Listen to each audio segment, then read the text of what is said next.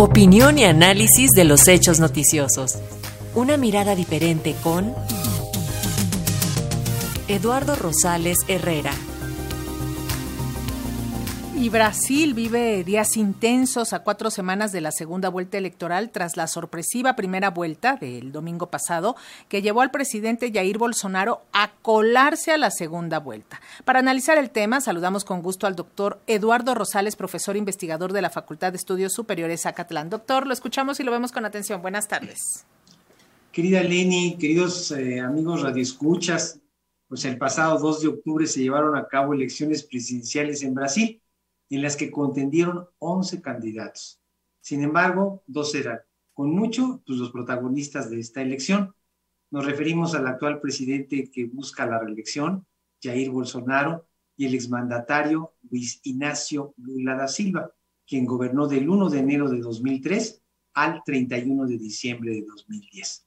Pues cabe señalar que los resultados sorprendieron a propios y extraños porque Bolsonaro obtuvo el 43.2% de los sufragios, mientras que su contendiente Lula da Silva alcanzó el 48.4%. Los porcentajes referidos, es decir, una diferencia de 5 puntos porcentuales.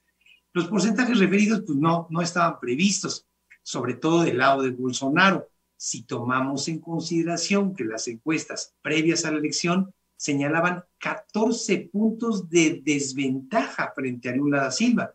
Y conste que algunos de los sondeos llevados a cabo pues fueron hechos por Datafolga, una empresa que goza de buen prestigio en este tipo de mediciones. En razón de que ninguno de los candidatos eh, pues logró o obtuvo la mitad de los votos, la, la mitad de los votos más uno, es decir, más del 50%, pues se, llevarán a cabo, se llevará a cabo una segunda vuelta el próximo 30 de octubre.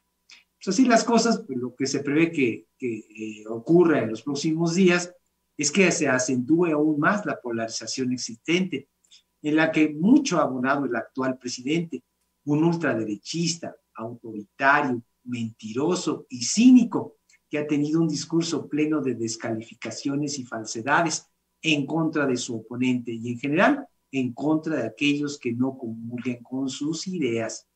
Jair Bolsonaro, pues es uno de esos típicos populistas de derecha que durante su gestión pues ha, ha cometido todo tipo de tropelías, desde pronunciamientos misóginos, contrarios a derechos humanos, libertad de expresión y democracia, hasta militarizar los altos niveles de gobierno y practicar el nepotismo. Al anterior, pues había que agregar que minimizó al extremo la pandemia del COVID, lo que ocasionó más de 686 mil muertos por acciones y omisiones atribuidas a su gobierno. Asimismo, ha contribuido a la devastación de la selva amazónica y ha otorgado un trato preferencial a empresas mineras que incumplen con, eh, con estándares mínimos de protección al ambiente y además en territorios indígenas. Lo antes dicho, pues sin mencionar que durante su gestión aumentaron los índices de pobreza, hambre y corrupción, por algo le han llamado desde su primera campaña electoral el Trump brasileño. Lo peligroso de todo lo antes dicho es que grandes sectores de la población han hecho eco del discurso de Bolsonaro y lo respaldan velada y abiertamente, lo que se reflejó en los eh, resultados electorales en la Cámara Baja y Alta, en la que su bancada mantuvo la mayoría. En cuanto a las gubernaturas, pues los candidatos bolsonaristas lograron la victoria en algunas de las eh, más importantes este, provincias de ese país, como lo son Brasilia, Sao Paulo, Minas Gerais y Río de Janeiro, lo que significa dos cosas. Primero, que de llegar a la presidencia, pues Lula da Silva tendrá un gobierno dividido. Y segundo, que el bolsonarismo, bolsonarismo permanecerá con Bolsonaro y sin él. Cabe señalar que los dos contendientes al balotaje pues enarbolan propuestas diametralmente distintas, sobre todo en términos de las empresas estatales de mayor relevancia. Lula da Silva, pues quiere nacionalizar la industria eléctrica y mantener el dominio sobre el servicio postal y desde luego sobre la empresa petrolera Petrobras, mientras que Bolsonaro quiere mantener privatizado al sector eléctrico y hacer lo propio con el servicio postal y, Petrobras. De lograr esto último, ha prometido que Brasil tendrá los precios de combustibles más bajos del mundo, algo que suena pues, francamente irrisorio. porque los energéticos se rigen por precios internacionales, pero suena muy atractivo para amplias capas de la sociedad. Por lo que respecta a Lula, pues habría que señalar que también debe actualizar y moderar su discurso, ser más incluyente y tomar en consideración que el Brasil que él pudiera llegar a gobernar es muy distinto al que él dirigió hace más de una década.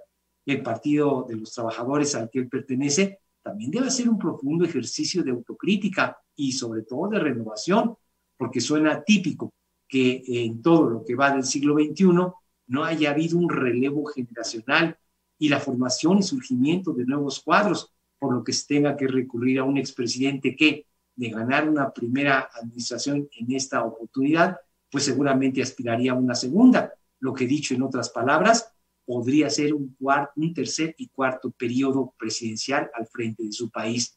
No es lógico ni normal que cualquier líder, por mejor desempeño que haya tenido en sus administraciones, se eternice en el poder. Ya veremos qué pues, lo que sucede el domingo 30 de octubre, en el que se prevé que Lula gane, pero por estrecho margen. Si ello ocurre, muy probablemente continuarán las descalificaciones de Bolsonaro hacia el sistema electoral brasileño. Y peor aún, podría haber un severo conflicto postelectoral. Esto pondría a prueba las instituciones políticas de, Brasil y, desde luego, la madurez y sensatez del pueblo carioca. Querida Leni, queridos amigos radioescuchas, yo soy Eduardo Rosales y como todos los miércoles, pues este fue mi comentario para Radio Educación, la primera, la única y por supuesto la mejor radio cultural e informativa de México. Y se lo agradecemos como siempre, doctor Rosales. Muy buenas tardes. Un abrazo, bonita tarde. Igualmente, gracias.